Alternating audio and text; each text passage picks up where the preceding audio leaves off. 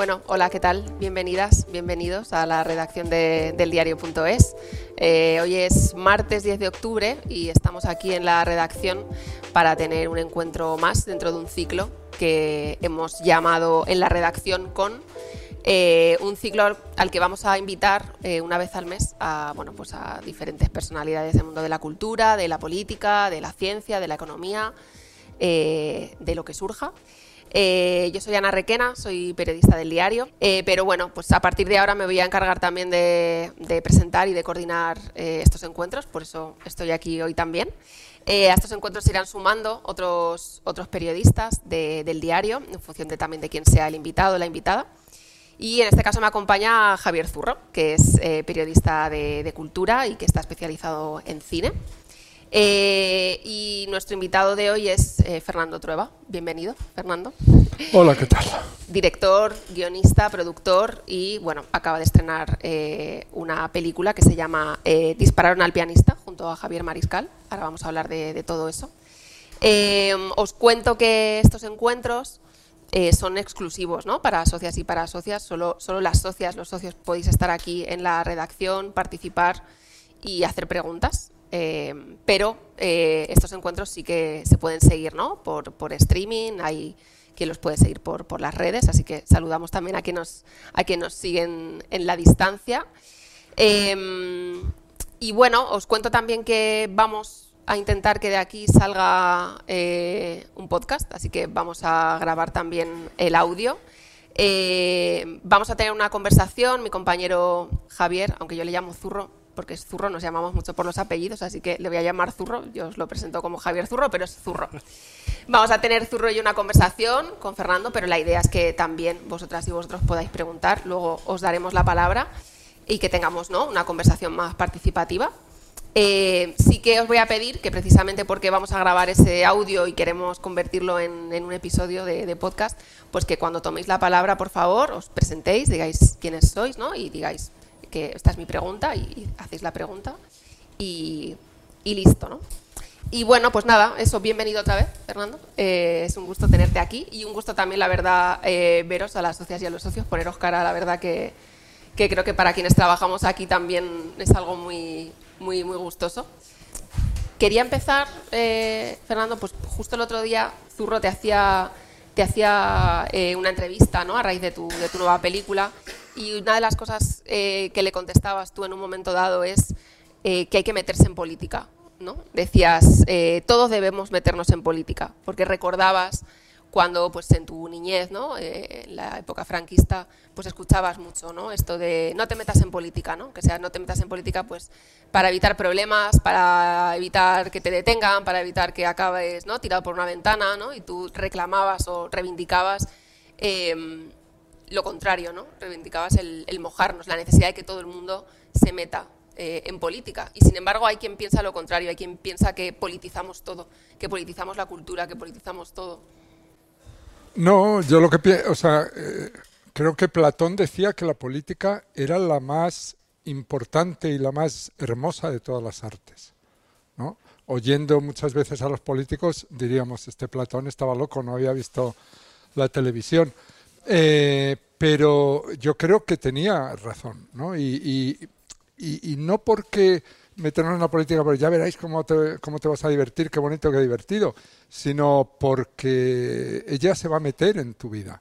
Entonces, más te vale que tú tengas también un cierto control, ¿no? O sea, eh, creo que la película que he hecho trata de eso, de alguien que no se metía en política, pero que el, el tren le pasó por encima. ¿sabes? O sea, en ese sentido hay que tener mucho cuidado eh, con, eso, que era una cosa que decían sobre todo los padres en la época de Franco, me imagino que aquí hay muchos de que habéis vivido esa época y lo habréis oído esas frases, ese tipo de frases, ¿no? Y lo decían como para protegerte, ¿no? Bueno, yo creo que sí, que hay que estar, eh, no es que tengamos que militar en un partido ni qué tal. Yo siempre, yo nunca he militado en un partido, pero he votado siempre. ¿sabes? Porque me parecía que, que, es obligatorio, o sea, que, es obligatorio. Y siempre, y, debo confesar que no he votado nunca enamorado del que, del que yo votaba.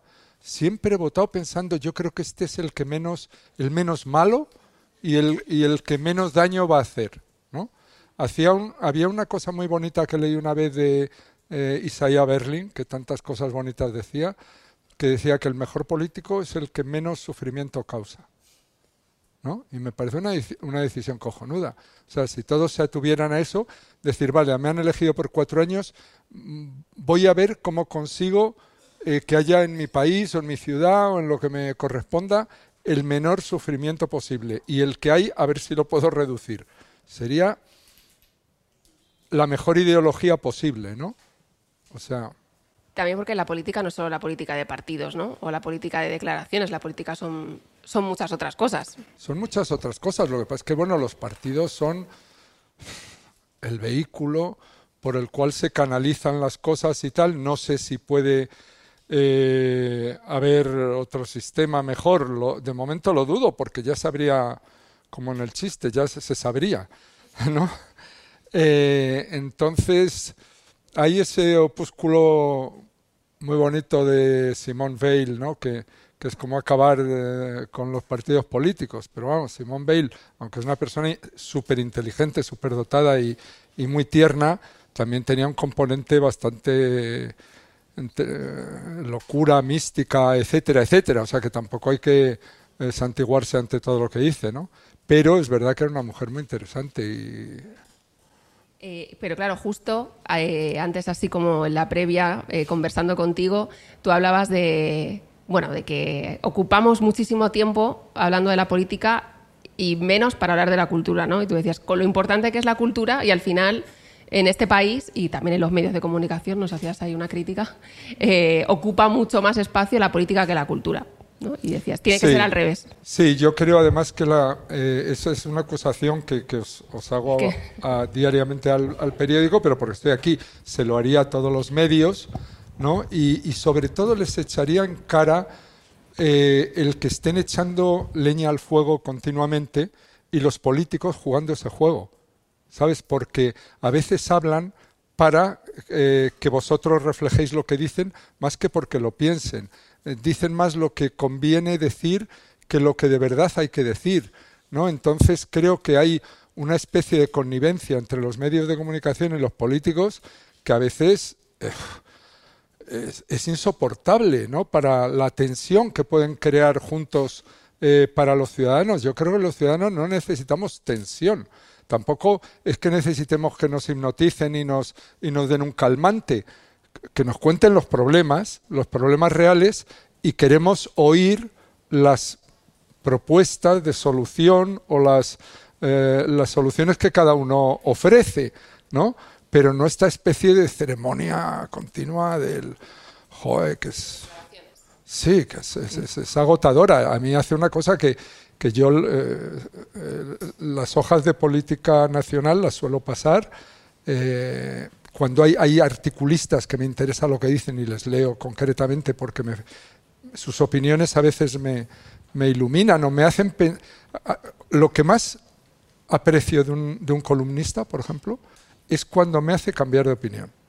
Que no es que ocurra muy a menudo, pero cuando de repente tú empiezas a leerle pensando, este me gusta, eh, le voy a leer y de repente te hace replantearte algo que tú tienes más o menos eh, estás más o menos convencido y dices, joder, esto es lo que debería ser, ¿sabes? Y yo creo que eso es muy, eh, tiene que ver muy poco con nosotros los españoles, con nuestro carácter.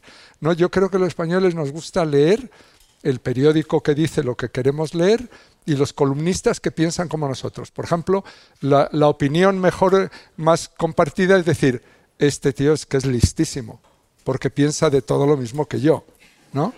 ¿Sabes? Entonces, esta es la manera que nos enfrentamos a las cosas y no es buena. Para la, para la convivencia, desde luego, no es buena. Para la convivencia hay que oír eh, a los otros. Yo hay una carta que tengo guardada eh, como una joya de las cartas que yo he recibido en mi vida, que fue una vez hace años yo publiqué un libro, ¿no? un libro de cine. El único que he escrito mis obras completas. Y entonces eh, recibí una carta de una persona a la que yo admiro mucho, que es Caetano Veloso. Y entonces Caetano en la carta me decía, bueno, ¿cómo me lo he pasado? Está mal que yo cuente esto, pero parece que está a favor mío. No, es a favor de él. Eh, ¿cómo me lo he pasado leyendo tu libro? Es que me lo he leído de principio a final, como si fuera una novela. Dice, y dice, ¿cómo me he divertido? ¿Cómo me he reído? Y además que pensamos lo contrario en todo. Dice, a ti te gusta Trifó, a mí me gusta Godard, a ti te gusta eh, no sé quién, a mí me gusta Antonioni, tú detestas Antonioni, el otro no sé qué. Y entonces enumeraba una lista de diferencias y decía, pero es que no lo podía dejar, es que me he reído tanto. Y yo pienso, digo, aquí en España solo nos reímos si, si dicen lo que queremos que digan, ¿no? Y entonces dije, qué bonito es esto, qué lección, ¿no? Me está dando Caetano en esta carta de que, se, de que uno puede eh, disfrutar en, eh, pensando lo contrario. ¿Sabes? Entonces, para mí era una lección que estaba recibiendo, ¿no? Como si me lo hubiera dado mi padre o mi madre, ¿no? Quizá escucharnos más, ¿no? Escucharnos más estaría bien. Y es verdad que a veces eh, buscamos lo que dices tú, ¿no? Ese refuerzo en lugar de, de la diversidad de opiniones, ¿no? De alguien que, que, rete lo que ya pensamos. Es cierto que, ¿no? Que siempre eh, estamos más en, en, reforzar nuestros principios que, que en buscar, ¿no? Matices. Y, y ahí obviamente el debate pierde. En tu película hay mucha, mucha política, precisamente, ¿no? Hay un trasfondo político que es parte de, de esa película. De hecho, aparece Caetano Veloso, que la ha mencionado. Si no la habéis visto, y todos los que están siguiendo desde el streaming, os invitamos a ver Dispararon al pianista, que es una película magnífica. Eh, y, has mencionado eso, que es eh, un músico al que la política le pasa por encima, pero cuando tú conoces a Tenorio Junior, eh, no sabes que tiene esa historia detrás. Tú le, le escuchas en un momento y, y, empiezas a investigar qué ocurre. No sé cómo fue ese primer acercamiento y qué sentiste cuando escuchaste la música de Tenorio Junior y cómo ha sido todo ese descubrimiento posterior. Pues descubrí un músico eh, distinguido, ¿sabes? Muy elegante, muy sofisticado, sin embargo, que tocaba con los pies en el suelo, o sea, que tocaba para los oyentes, ¿no? No estaba él en otro mundo haciendo una música eh, esotérica, no, tocaba para que todos la, la disfrutáramos como los buenos músicos. Eh, estaba muy, muy arraigado en el lugar donde él estaba, o sea que tenía una gran herencia de la música brasileña de los grandes maestros del pasado, de los años 40, 50, 30, 20, o sea, descendía de ellos, pero a la vez conocía muy bien el jazz americano, conocía la música europea y formaba parte de una generación nueva de músicos brasileños que estaban también cambiando la música de allí. Pero él tenía un toque elegante, tenía una cosa que en uno de los músicos que yo más amo, admiro y escucho que es Bill Evans, el, pianista americano, eh, eh, compartían eso, ¿no? O sea, tú cuando oyes a Bill Evans, a ratos dirías que estás oyendo a un músico clásico, otras veces a un músico de jazz, otro tal. O sea, son músicos que pasan por encima de las etiquetas, de las fronteras, de todo eso, y, y que te transmiten, o sea, que quieres vivir con ellos. ¿Sabes? O sea, si, si, a mí me dicen, mira, oye, solo vas a poder eh, escuchar a un músico en lo que te queda de vida, piénsatelo bien. Entonces yo empezaría a decir, bueno, pues Mozart, Chopin, tal, no sé qué. Es muy probable que decidiera Bill Evans o Johnny Hodges, por encima incluso de los clásicos. ¿Por qué? Porque son dos personas que se relacionan con cada uno con su instrumento, uno con el piano, otro con el saxo alto, y es que todo lo que sacan es belleza. ¿Sabes? No, no hay una nota para epatar a nadie, ni para acabar con la música, ni para hacer tal. No, no, es, es puro deleite, ¿no? Entonces, a la hora de tener que vivir el resto del tiempo que te queda, pues eliges el deleite, no eliges, ¿sabes? Eh, quiero decir, a, a, mí me encanta el Ulises de Joyce, pero soy fan del Ulises de Joyce, que mucha gente dice no lo he en las listas estas de qué libro no has podido acabar, el Ulises de Joyce sale el primero. Bueno, yo lo he acabado, no solo lo he acabado, me encanta, adoro a Joyce como personaje, como persona, su biografía, pero no es el libro de una isla desierta, el Ulises, ¿no? Es mejor llevarte la Iliada, el Quijote o yo qué sé, o en busca del tiempo perdido.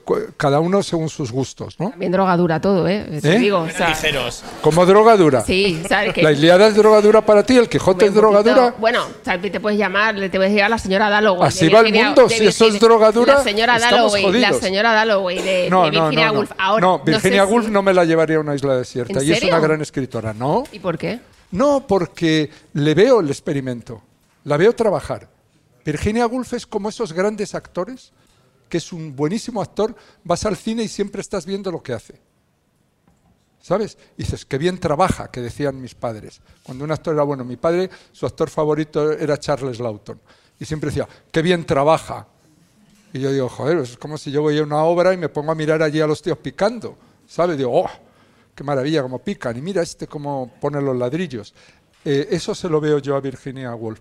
Virginia Woolf nunca me lleva como me puede llevar Edith Wharton o me puede llevar Iris Murdoch o Patricia Highsmith, por, por decir escritoras mujeres. A ella la veo trabajar siempre y es excelente. ¿Vale? Pero, si me dices, ¿es, es, eh, ¿es una escritora de tu intimidad? No. ¿Sabes? ¿Es Orlando el libro que te quieres poner en la mesilla? No. ¿Sabes? Pero en cambio sí puedo tener en la mesilla Henry James, puedo tener en la mesilla Pío Baroja, puedo tener El Quijote, puedo tener miles de cosas. Bueno, yo soy más de Virginia Woolf que del, que, del, Quijote. Diderot, pero lo tendría toda mi vida a mi lado. Jacques el fatalista. Me lo llevaría a una isla desierta. Bueno, discrepamos, pero hemos quedado en que está bien eso. Eso es lo bonito. Eso se trata. Vamos a retomar a, Tenorio Junior porque también hay una cosa de la película eh, muy bonita que es eh, que al final, gracias a esa figura, cuentas la historia de un continente, la historia de dos países y la historia de un continente. No sé si también era algo que, que te apetecía mucho porque es un momento muy importante en la historia de Latinoamérica. Mira, yo al hacer películas, la cosa principal que busco es contar una buena historia. ¿Sabes? O sea, si tienes una historia y dices, jo, esta historia, esta historia hay que contarla, esta historia mola, esto está bien y creo que le puedo contar de una forma interesante.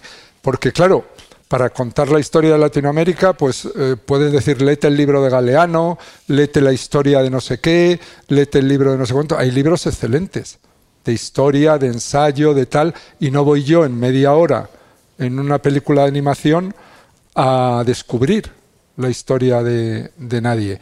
O sea que yo creo que está bien que las películas tengan un trasfondo y, un, contexto que sea interesante y que los personajes estén situados en una época, en unas situaciones que tengan interés y tal, pero no es lo que me guía a la hora de hacer una película el voy a hablar de esto.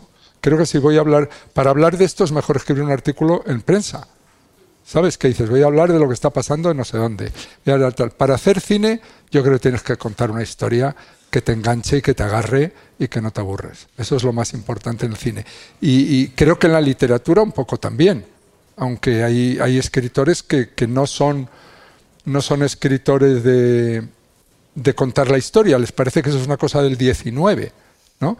Pero leyendo un, libro que hay muy bonito, entrevistas con Iris Murdoch, Iris Murdoch dice, eh, dice que bien escribe Beckett, ¿no? y qué buena novela es Murphy. Dice, pero claro, llega un momento que este hombre se vuelve tan abstracto que todas esas palabras también escritas y tal, pierdo el contacto. Hay un momento que pierdo el contacto humano con, con las historias que me cuenta. ¿no? Y dice, y a mí me gustan los personajes, me gustan las historias y me gusta el plot, el argumento. ¿no? O sea, ella, ella está diciendo, y ella dice una cosa, dice, los escritores ingleses tenemos una tradición de realismo, que la tienen también en el cine. Ahí está Ken Loach y, y otros que de otro tipo, no necesariamente de cine social. Entonces ella dice, me gusta pertenecer a esa tradición. Yo creo que al, al, tomar esa opción, que no es la única, ni digo yo que esa opción la deba tomar todo el mundo, eh, cada uno debe tomar la que sinceramente él piense que debe tomar. Pero yo creo que al, a la hora una dosis de humildad es buena. ¿Sabes? Por ejemplo, yo cuando era joven y soñaba con hacer cine, estaba dividido, ¿no? Estaba en una esquizofrenia absoluta porque había descubierto a los 16 años, ahí en San Bernardo, en, en la biblioteca Washington Irving, que era la biblioteca de la, de la, Embajada Americana, había descubierto el underground, la poesía beat, veías, podías ver Stambra Cage, Jonas Mekas, eh, George Marcopoulos, eh, todos estos eh, directores de vanguardia que eran como poetas que hacían cine experimental, cositas que estallaban allí, colores y tal. Y, joder, había algo, me atraía mucho eso. ¿Sabes? Sentía una, atracción muy fuerte por eso. Pero a la vez me gustaba mucho los directores clásicos que iban, te contaba una historia John Ford, te contaba una historia Lubitsch, Renoir, y decías, joder, yo quiero ser el más moderno de mi barrio o quiero contar una buena historia. Y, entonces dices, vale, si, cuentas una buena historia, te van a decir que ya Balzac está pasado, ¿no? que ya el siglo XIX ya se ha acabado. Y dices, bueno, sí, el siglo XIX, el, el XVIII y el XVI, en el siglo VI eh, antes de Cristo ya se contaban buenas historias, ¿no?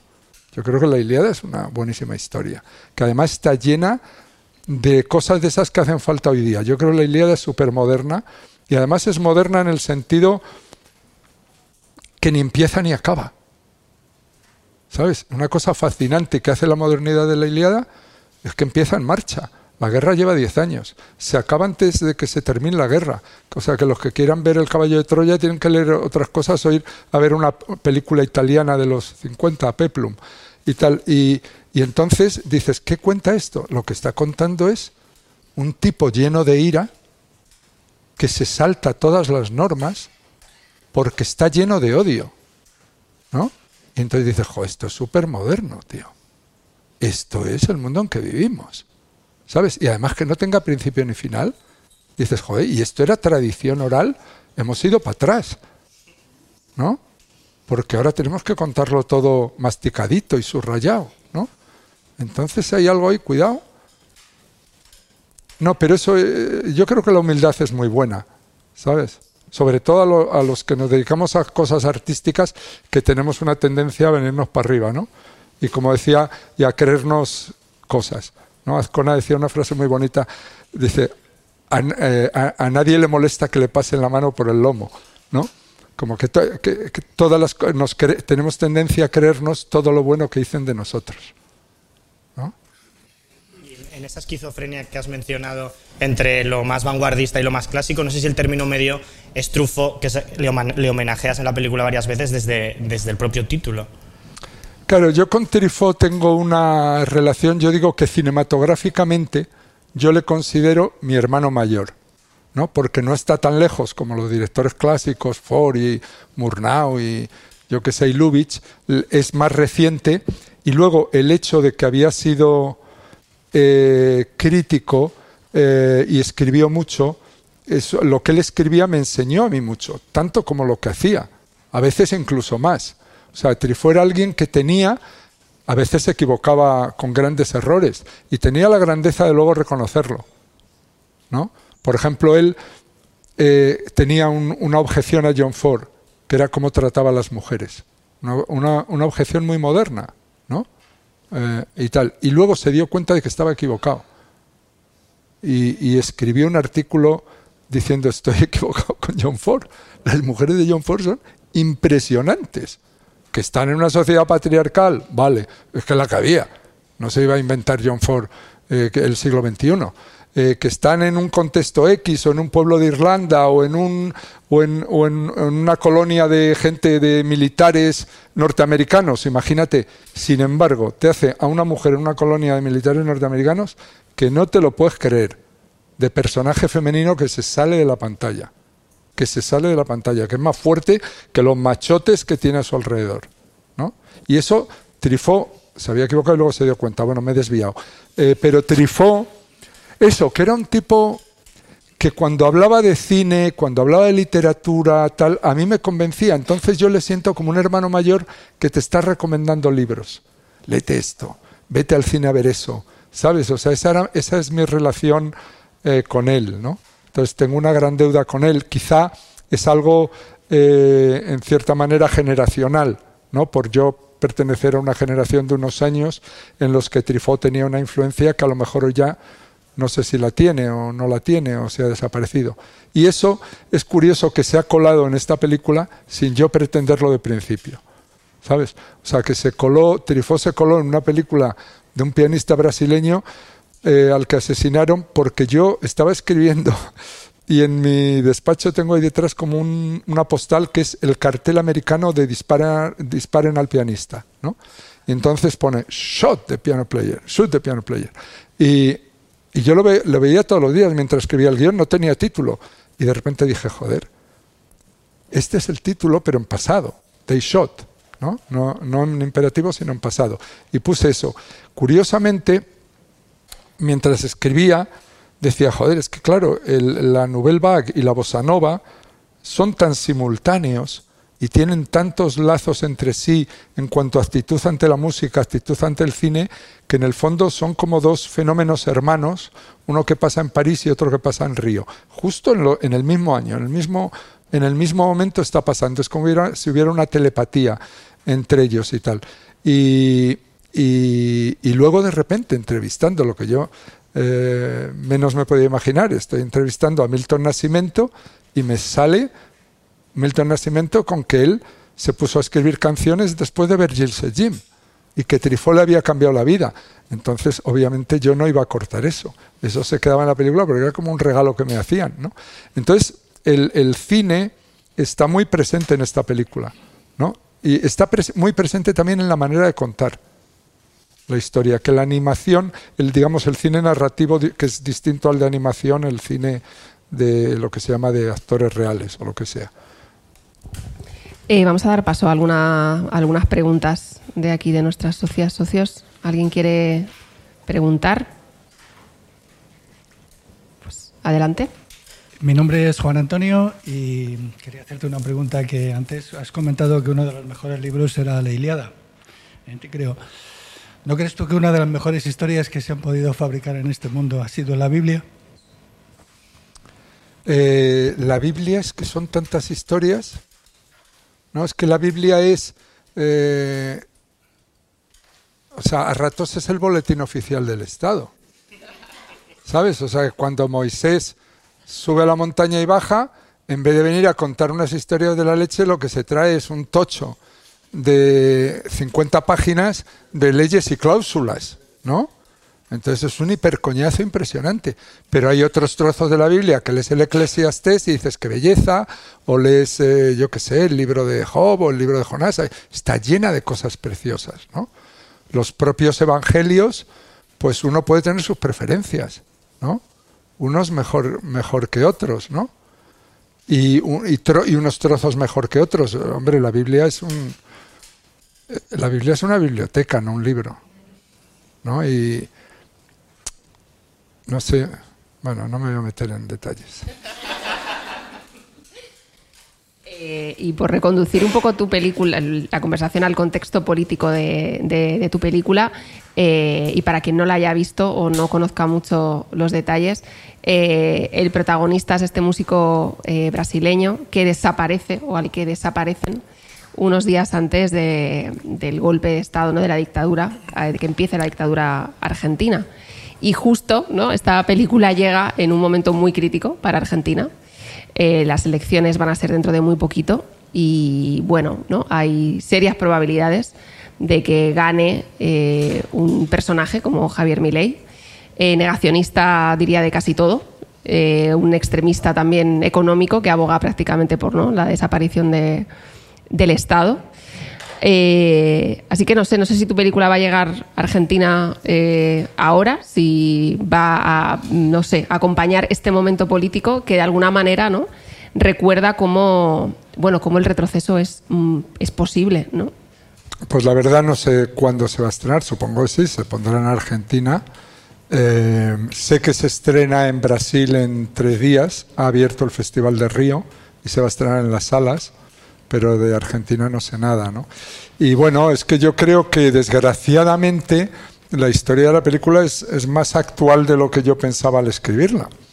Y Argentina tienen a ese ser horrible ahí, pero, pero es que llevan jugando con fuego mucho tiempo, muchos años. A mí, sinceramente, el peronismo me parece un cáncer, ¿no? Que ha tenido Argentina y siempre, y, que ha provocado muchas de las peores cosas que luego han ocurrido en Argentina por, continuación o por reacción, ¿sabes? Porque han vivido en función de él, ¿no? Entonces, esta es mi opinión. Ahora entra alguien aquí y, y, nos dice que Perón es como Shakespeare. Pues no, en mi opinión no. Eh, pues no lo sé, ahí tienen esto. A ver, eh, les deseo lo mejor pero tampoco han tenido cosas excelentes hace mucho rato. Yo El único político hace mucho tiempo que recuerdo que me parecía un político y, un ser humano era Alfonsín. ¿Sabes? O sea, ahí veías que había una persona, podías estar más o menos de acuerdo, pero, pero era un señor, ¿no? Con, un tipo que intentaba hacer cosas razonables y eso, ¿no? que, que ha dicho Milei, que es que va a cerrar el Instituto Nacional del Cine. Eh, que eso también hace plantearse un poco aquí también ¿no? los vaivenes que sufre el cine español, eh, bueno, dependiendo de quién puede estar en el poder o no. ¿Cómo es la relación del cine español con, con, el poder? Pues no sé si tiene mucha relación el cine español con el poder. Espero que no. Eh, fíjate, cuando íbamos a hacer esta película yo pensaba inicialmente que lo lógico sería que la coprodujeran Brasil y Argentina. En Argentina no tuvimos así muy buenas reacciones, yo creo que por una razón, porque ellos ya han hecho muchas películas sobre, sobre su historia reciente, sobre ahora mismo hubo la película de Strasser del fiscal y ahora la serie del juicio, eh, pero han hecho muchas en el pasado películas, películas sobre desaparecidos y tal. Y entonces ahora que llega un español a contar una historia otra vez de un desaparecido, encima en dibujos animados, y el desaparecido brasileño, pues probablemente no era lo que más eh, urgente para ellos. ¿no? Por ese lado lo puedo entender. Y en Brasil sí había una productora que le gustó mucho el guion, que iba a coproducir la película y justo eh, ganó Bolsonaro las elecciones, cortó todas las cosas como este promete hacer también este Bolsonarito argentino eh, en el cine de allí y tal, y la pobre no pudo, ya no pudo participar en la película y la hicimos al final con Holanda, Francia y Portugal. Eh, yo creo que el cine español no ha tenido nunca una relación así muy estrecha con el poder aquí. Ha habido momentos, eh, ha habido una persona que sí apoyó mucho el cine español, que se llama Pilar Miró. Es lógico que la apoyara. La apoyó cuando estaba en televisión española y la apoyó cuando estaba en la Dirección General de Cine. Pero era más el voluntarismo de ella y la fuerza que tenía de pelear por lo que se creía y convencer a unos y a otros y el acceso que tenía, porque tenía una relación directa de amistad con, con Felipe González, con el rey Juan Carlos, etcétera, etcétera, era más por eso, por la fuerza personal de ella y el empuje que tenía casi, que porque alguien estuviera deseando ayudar al cine español. O sea, yo me acuerdo una vez hablando con Felipe que le, eh, le dije, ¿Tú, tú, no has ido nunca a un estreno de una película española, ¿no? ¿Has visto alguna? Y entonces me confesó el hombre que tiene todo su derecho, ¿no? Pero, pero bueno, el tipo me confesó que a él le gustaba mucho leer, pero que lo del cine se la traía al pairo, vamos. Y, o sea, y yo lo entiendo, o sea, me parece bien. O sea, con él te ponías a hablar de literatura, por ejemplo, latinoamericana, y sabía un huevo, ¿no? Como sabía tanto como de bonsáis. Pero, pero no le interesaba el cine y está en su derecho, ¿sabes? En cambio, Alfonso Guerra parece ser que había querido ser en el. Yo a veces he hecho la explicación psicoanalítica de, de por qué eh, los políticos pasaban del cine español tanto. Y entonces eh, me inventé un poco la cosa de que Alfonso Guerra y Solchaga, no me lo inventé, esto es real, los dos quisieron entrar en la escuela de cine. Y había un examen de, ingreso muy duro en la antigua Escuela Oficial de Cine y no entraron. Y que entonces tenían un rencor al cine español impresionante, porque ¿quiénes son estos idiotas que están haciendo las películas en vez de estarlas haciendo yo? ¿no? Y, entonces no les teníamos muy a favor. Pero de guerra siempre se contaba que cruzaba del Congreso al Cine Palace, que estaba allí en el hotel, cuando ponían Muerte en Venecia, que la veía todo el rato. Se la debía saber de memoria, no sé, no sé qué le vería. Debe ser que le gustaba mucho, le gustaba mucho Mahler. Ah, y también cruzaba mucho a ver la Marquesa de O de Romer. O sea, cosa que no se parece mucho a cómo se comporta él, ¿sabes? Él parece más de una película más, ¿no? Más de una de, de sí, de una comedia de esas de los 60, ¿no? Las chicas de la Cruz Roja, los tramposos, los económicamente débiles pero luego cuando iba al cine sí le gustaban de época y con, una luz muy exquisita y tal, o sea que tenía ambiciones artísticas. Ya has roto todo. Alfonso Guerra pudo ser nuestro Víctor Erice. Vamos a dejarlo.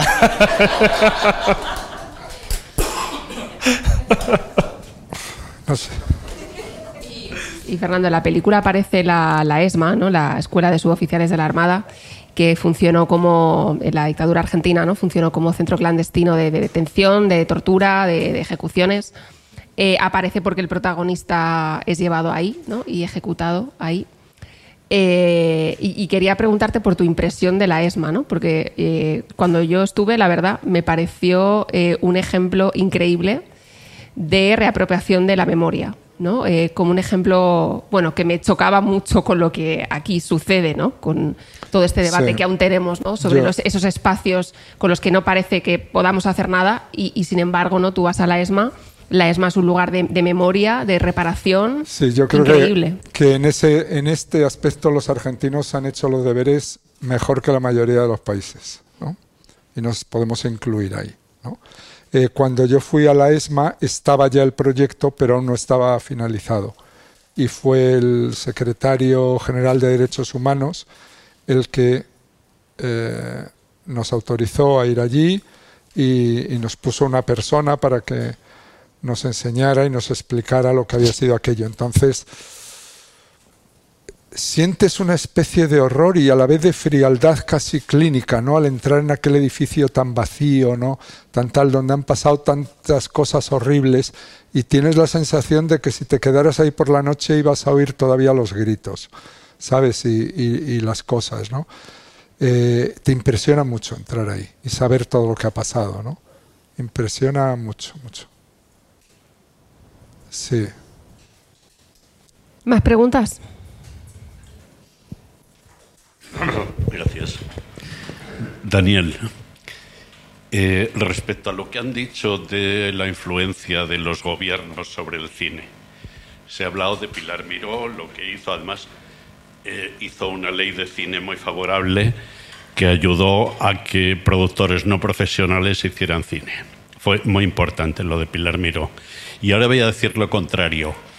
Cuando en 2011 entra eh, Rajoy, vuelve el PP eh, al poder, al gobierno, perdón, sube a través de Montoro, economía, el 2% lineal o el 3%, no me acuerdo, general a todos los gremios, al cine no. Al cine le subió un 13%, lo que significa el hundimiento.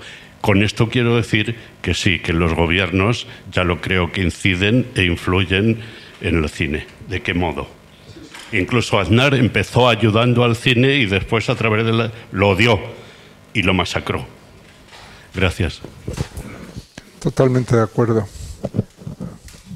Sí, pero fíjate que yo un poco a veces pienso que, que, los socialistas un poco su postura hacia el cine fue siempre más vale que os llevéis bien con nosotros porque si no van a venir los otros. ¿Sabes?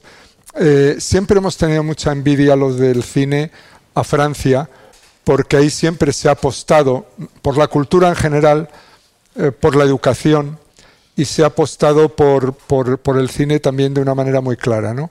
Entonces, ellos fueron los, los que primero inventaron un Ministerio Cultural, luego inventaron un Centro Nacional de Cine que no depende del ministro ni del gobierno, sino que es una institución independiente de toda la industria eh, francesa audiovisual y que se rige y, y que ningún gobierno puede amenazarla ni ponerla en cuestión, al contrario, yo creo que todos rivalizan la derecha y la izquierda por entenderse bien con la gente de la cultura. Y, y y te pueden condecorar a uno de la cultura que es de extrema derecha, un gobierno de izquierda, ¿sabes? Solo porque es un gran actor o tal, sin mirarle cuál es su ideología, sino mirar cuál ha sido su trabajo en, en, el cine francés durante eh, cuatro décadas. Esas cosas las hacen los franceses. Pero es que se lo toman, mira, ahora hay un, un debate en Francia, se han dado cuenta de lo que está pasando en los colegios con los niños, ¿no? de los malos tratos, de los suicidios escolares, del bullying, de todas estas cosas. Y, se han puesto tanto las pilas que el primer ministro dice, bueno, hace falta una revolución cultural en Francia para acabar con esto. Y, con esto no puede acabar el Ministerio de Educación. Tenemos que hacer una reunión interministerial donde esté educación, esté justicia, esté interior, esté eh, sanidad, eh, cultura, todo. Porque si no, si, esa pelota se la dejas a un ministerio solo, no va a poder y seguirán saltando niños por las ventanas. ¿Sabes? Entonces eso es, quiere decir, un gobierno que se preocupa por cosas que están pasando y que se preocupa por el futuro, que son los niños, y que está intentando, no, no, no sabemos si lo solucionarán, pero está intentando solucionarlo y lo pone en el centro de la política nacional. ¿no? Aquí ya sé que estas cosas pasan también y que a todos nos horroriza eh, verlo en los periódicos y saber qué ocurre, pero está por ver, está por ver que se haga algo así. ¿Sabes? Que se tome algo tan en serio como yo he visto que se lo están tomando en Francia, de hacer de eso una, una cosa central en su política, un problema que no es de un partido ni del otro ni tal, que es un problema nacional. ¿Alguna pregunta más? ¿No? Vale, pues entonces te quiero preguntar yo si has visto Barbie. No, ni, ni- Ni quieres.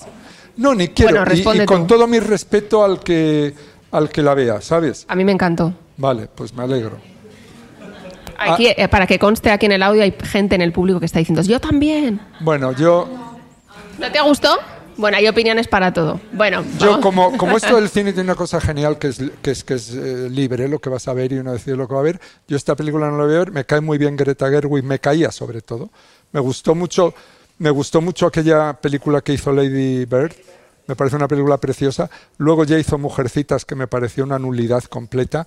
Y entonces Barbie no la voy a ir a ver. ¿Sabes? Creo que ha pasado a una velocidad de ser indie a ser eh, blockbuster que, joder, ríete, ¿no? O sea, es imposible hacerlo más rápido. ¿El blockbuster está necesariamente mal? No. A mí me encanta En busca del arca perdida, me encanta ET, pero Barbie no quiero verla, porque aunque alguien, o sea, ten en cuenta que la, industria americana tienen tal cantidad de dinero que, por ejemplo, compran la mayor gilipollez que exista. Vamos a suponer que no es Barbie, que hay una gilipollez todavía mayor, aunque es difícil. Habría que coger a unos expertos para que la busquen y lo decidan. Entonces, tienen la mayor gilipollez en sus manos y como tienen tanto dinero, dicen, bueno, ¿cómo podemos dar la vuelta a esto?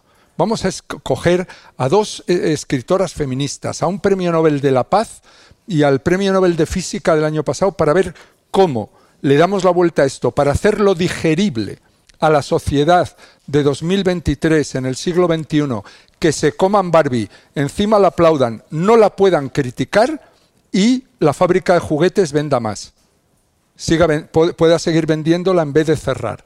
Entonces, yo, sinceramente, me da igual si es buena o mala y tal. Sé que tienen dinero para hacer bueno cualquier cosa porque pueden comprar el talento. El talento se compra. Se compraba desde el siglo VI. ¿Sabes? A, Simónides, que era un poeta maravilloso, le pagaban y decía que el que se había muerto había sido un héroe en la guerra. ¿Sabes? Y le pagaba el del ejército contrario y también lo decía.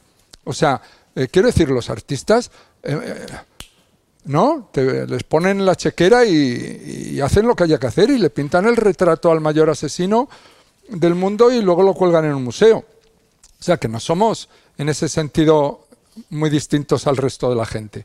Entonces, yo, permitidme, con todo el respeto a la película y a Greta Gerwig por lo que fue un día, eh, que yo no, ve, no vea Barbie. Por Oppenheimer sí la he ido a ver, sí la he ido a ver y es una película que me ha interesado y además debo confesar que he aprendido cosas que no sabía. En mi ignorancia, en mi ignorancia yo creía, era- soy tan ignorante que creía que Oppenheimer era alemán. Yo no sabía que Oppenheimer era un judío neoyorquino. Eso se lo debo haberme enterado de la película. ¿Por qué? Nunca me había dedicado a leer nada sobre Oppenheimer, me había igual el personaje, etcétera, ¿sabes? O sea que aprendí algunas cosas con esa película. Tiene cosas que no me gustan, pero so- pero pero me entretuvo y aprendí algo dentro de lo que se puede aprender con una película de Hollywood. O sea, que hay que verlo todo entre comillas. Pero bueno, creo que tenía cosas buenas esa película, ¿sabes? Aquí- Los flashes estos que parece que se ha metido un tripi eh, Oppenheimer y que está tomándose una caña contigo y empieza a ver el Big Bang, pues dices, joder, yo no creo que Oppenheimer tomara LSD, ¿no? Y gente que sí sabía del personaje y que me, me han criticado la película y dicen, no, es que Oppenheimer parece que era un tipo divertidísimo.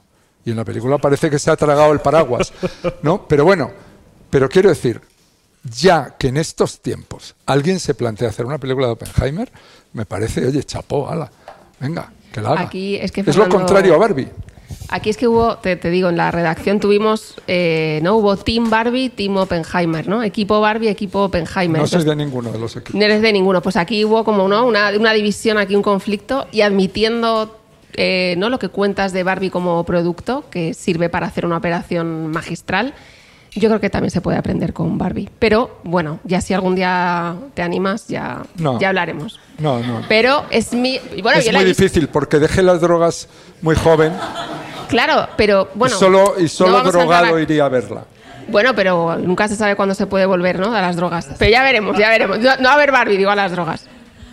Y has mencionado lo de Hollywood. mm, no me creo que no hayas tenido ofertas de Hollywood después de un Oscar. No sé si algún proyecto o todos eran, no Barbies, pero cosas que no te llenaban para nada. Tuve unas cuantas y un par de ellas que estaban bien, pero al final por una cosa y por otra no las hice. ¿Sabes? Una, una porque estaba yo haciendo, tenía otro proyecto aquí que durante años no había podido hacer y gracias a lo del Oscar y tal se desbloqueó y ya lo podíamos hacer, Estamos. que era Too Much. Y allí me estaban ofreciendo una comedia que estaba muy bien. Sabes que el guion era muy bonito.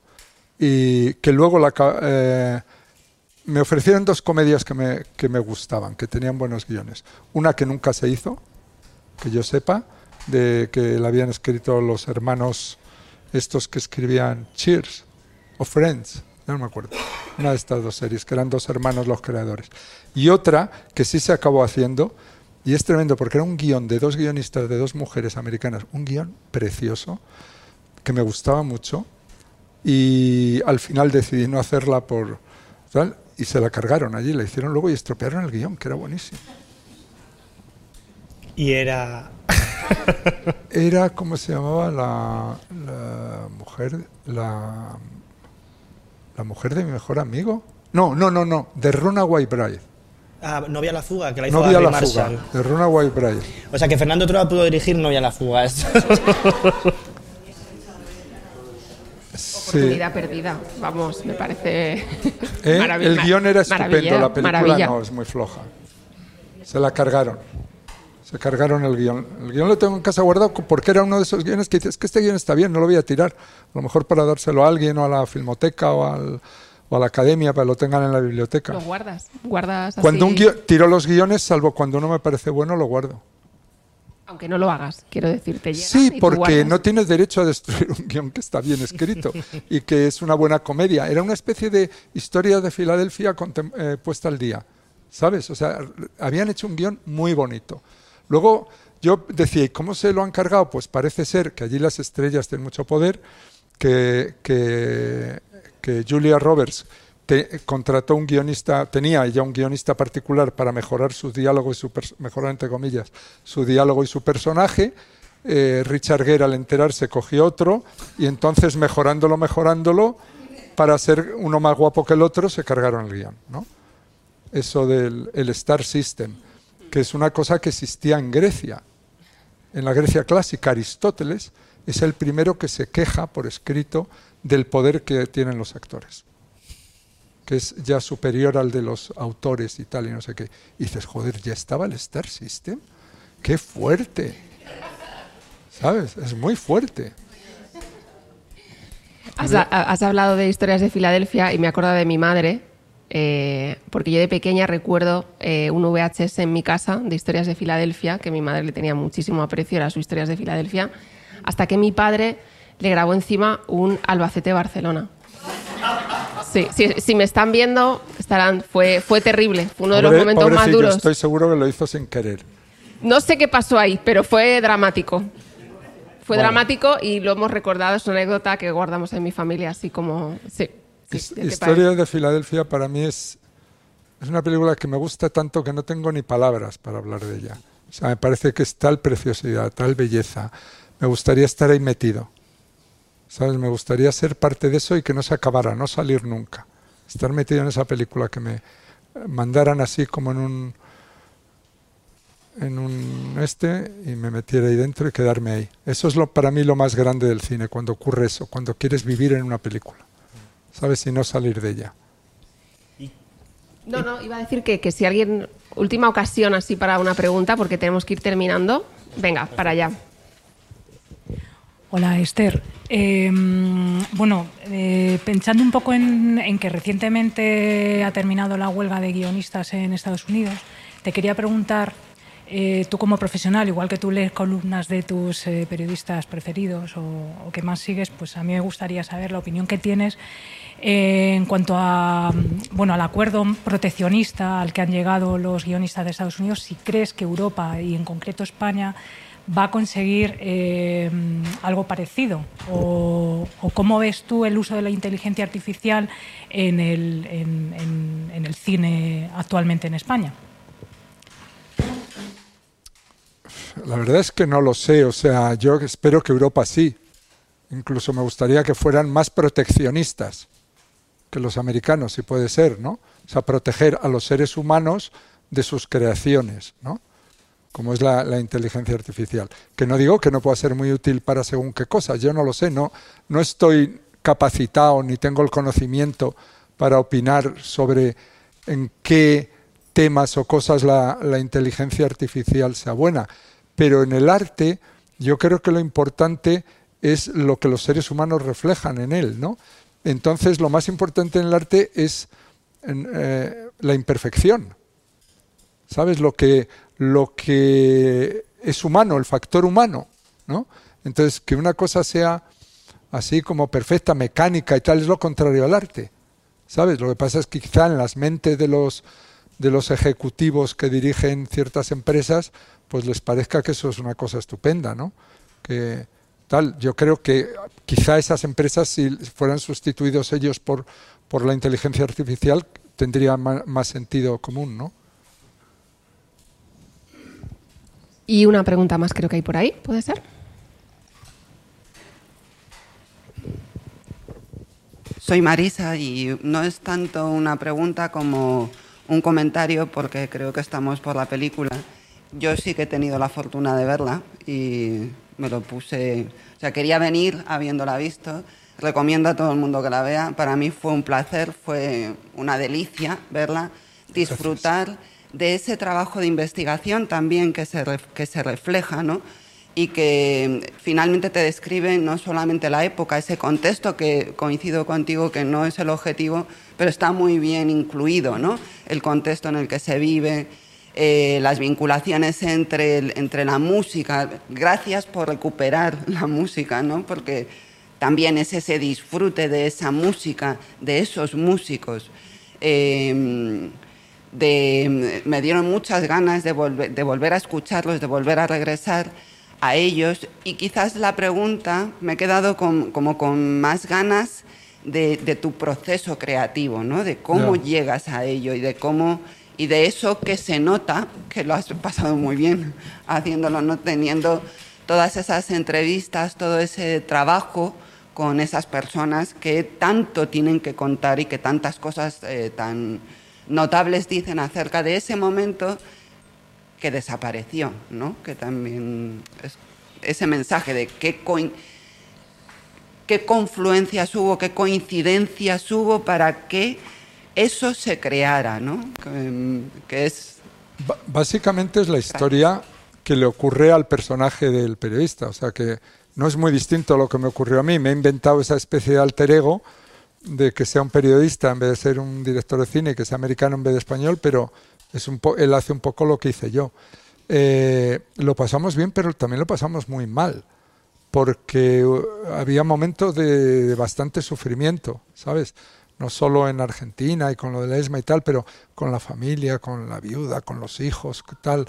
O sea, es era, era una cosa a ratos dolorosa, ¿no? O sea, porque tenías la sensación de que estabas abriendo una herida eh, otra vez, ¿no? Que, que, que ya los afectados ya habían llorado lo suyo y que de alguna forma les estabas otra vez eh, haciendo eso. Entonces, yo siempre esperaba, digo, espero que lo bueno que les traiga la película sea más que el, que el, este lado malo, ¿no? Pero el lado malo, o sea, imaginemos eh, que hacen una película sobre lo que más te ha hecho sufrir a ti, la pérdida que más te ha hecho sufrir en tu vida. Pues claro, tú no vas a estar diciendo, ay, qué bien, ya han hecho la película, vamos a verla, jiji, jaja. No, estarías aterrada y a lo mejor no irías a verla, dejarías que la vieran otros y tú dirías, ya, yo ya, ya esto lo he pasado, ya tengo más que suficiente, ¿no? Para que ahora venga otro a hacer una película encima en dibujos animados a pesar de eso, eh, han sido muy generosos me han dicho qué bonita la película y tal. Y yo lo que me siento más feliz de la película es ahora en este mes que llevo más o menos, poco más ya de un mes, haciendo de promoción por unos países y otros, cada vez que hay gente que viene que no conoce esa música, ¿no? Y me dice, Joder, me he puesto a oír bossa nova, me he buscado el disco no sé qué, me he puesto tal, y, y ver que en las radios donde estoy o en las teles no sé qué esté sonando la música de Tenorio, esa música de esa época y tal, eso me produce una satisfacción que digo, bueno, ha merecido la pena, ¿sabes?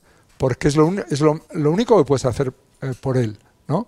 Yo hay una cosa que nunca voy a olvidar, que es cuando hicimos Chico y Rita, eh, yo quise que el primero que la viera fuera Bebo Valdés, que había hecho la música. Que hay gente que piensa que es la historia de Bebo Chico y Rita, y no, es lo contrario a la vida de Bebo. Exactamente lo contrario.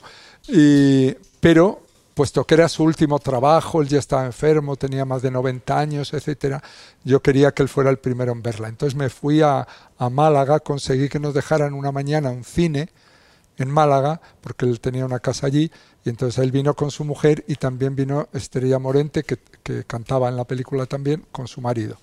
Y entonces les pasé la película a los cuatro. Bebo se me echó al cuello al acabar llorando, abrazándome, gracias, gracias, y yo le decía, joder, tío, gracias, a ti, que eres la bomba. Y, y él me dice, no, no, es que tú no te das cuenta de una cosa. Yo dentro de nada no voy a estar aquí. ¿no? Y la gente cuando vea esta película van a escuchar mi música. Entonces me di cuenta que para él eso era más importante que estar vivo. Él ya se daba por caducado, ¿sabes? Y, y entonces, bueno, pues de alguna forma yo en esta pensaba que, Tenorio se merecía el mismo trato.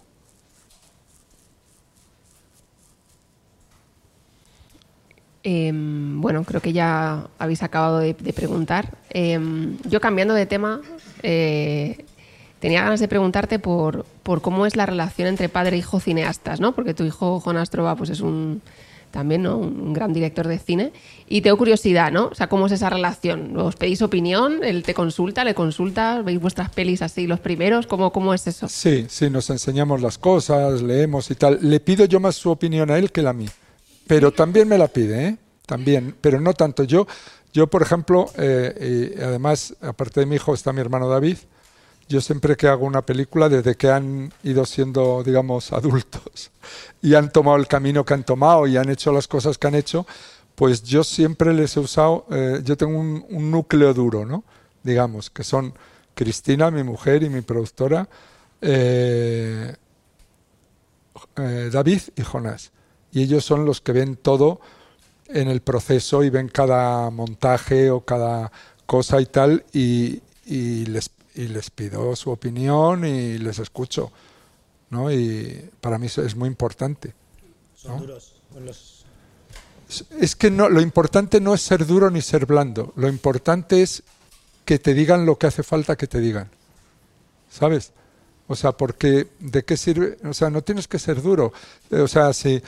Eh, Exacto, yo quiero que me digan, oye, no, no, esto está muy largo, yo tal, yo creo que puedes cortar esto y está mejor la película si quitas esto o, o esto lo pones aquí, ¿sabes? Ese tipo de cosas que necesitas que te digan eh, cuando haces una película, ¿no?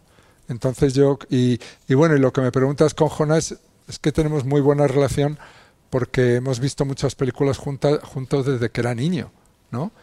Eh, eh, con David también, pero con Jonás lógicamente más. ¿no? Fíjate que, yo le llevo más años a, David de los que David lleva a Jonás, o sea, somos como tres generaciones. Y, pero con Jonás yo, yo digo que le, le evitaba mucho ver cosas malas.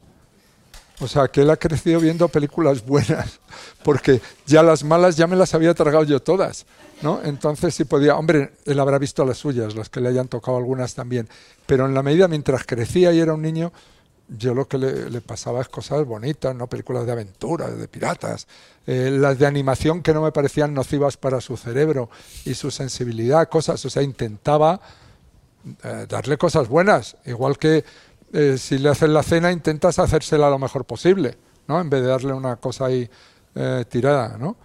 Entonces eso, eso era bonito. Nunca yo he intentado influenciar a ninguno de que se dediquen o no se dediquen al cine. Han sido eh, decisiones de ellos y tal. A lo mejor tengo una cierta responsabilidad de contagio, de haber contagiado una cierta pasión por algo, o a lo mejor simplemente el cine es algo que es tan hermoso que si creces y lo tienes ahí a mano, pues es normal que, eh, que quieras eh, que aprendas y quieras dedicarte a eso. ¿no? Eh, Picasso creció en casa de un pintor, de un profesor de pintura, Mozart creció en casa de un músico, o sea, que la eso no es nepotismo, eso es, eso es la transmisión de algo, ¿no? Eh, como el que nace en casa de una mujer que cocina muy bien y aprende a cocinar, o de una que escribe muy bien y aprende a escribir, o a leer de una manera tal. Mi madre, que no había ido al colegio, estuvo solo dos semanas de su vida en el colegio, es quien me enseñó a mí a leer. Y cuando yo era pequeñísimo, yo llegué al colegio, todos eran mayores que yo y no sabían ni la P con la A, y yo ya leía seguido. ¿No? Mi madre pertenece a esa generación alucinante ¿no? de mujeres increíbles que hubo en este país. Que no las dejaron ser lo que podrían haber sido, pero aún así no sé cómo se las apañaron para ser la hostia. Y para terminar, yo te quería preguntar por cómo ves el cine español. Se, se habla ahora de un gran momento del cine español, de un, de un, nuevo, de un nuevo cine español que además abanderan las mujeres en una industria donde además no hemos tenido un Me O sea que unas mujeres que están ahí demostrando eh, otras formas de mirar. ¿Cómo ves este momento del, del, cine español? Es que nunca he mirado el cine con, por países. Siempre lo has dicho, es verdad. Sabes, no puedo, no puedo hablar del cine en esos términos. ¿Sabes? Mira, este italiano que ya está muy mayor, pero que, ha escrito, que, que, dice que hay que hacer una constitución del mundo, del planeta y tal, yo estoy totalmente de acuerdo, ¿sabes? Y, yo no estoy mirando a ver si la última de Alexander Payne es americana o la última de eh, Philippe Garrel es francesa, ¿sabes? es el cine de, de ahora, ¿sabes? O sea, son las películas que veo. ¿Sabes? Eh, he visto una película de Lila Vilés, una directora mexicana que ha hecho una película que se llama Totem. Buenísima, buenísima. Y, vas a estar diciendo que es mexicana y que no es española y que no sé qué, no sé cuánto. No, somos, somos todos iguales. Es que el mundo es, es pequeñísimo. ¿Sabes? Es que todos los problemas que tenemos por, por estar todo el rato separándonos unos de los otros, yo me parece inaceptable. ¿Sabes? O sea, que hay que hablar del cine. Para mí el cine es eso, es Renoir y John Ford y Berlanga y es lo que sea, ¿sabes? Y mi hijo. Claro. Bueno, pues nada, pues acabamos aquí este encuentro. Gracias. Gracias a vosotros y a... Por Yo también soy suscriptor, ¿eh? desde el principio. Eso iba a decir que gracias por venir y por sumarte y por además ser socio desde el principio, te lo agradecemos. Y gracias por venir. que, como diría eh, este político que habló, de suscriptor a suscriptor. pues gracias. Gracias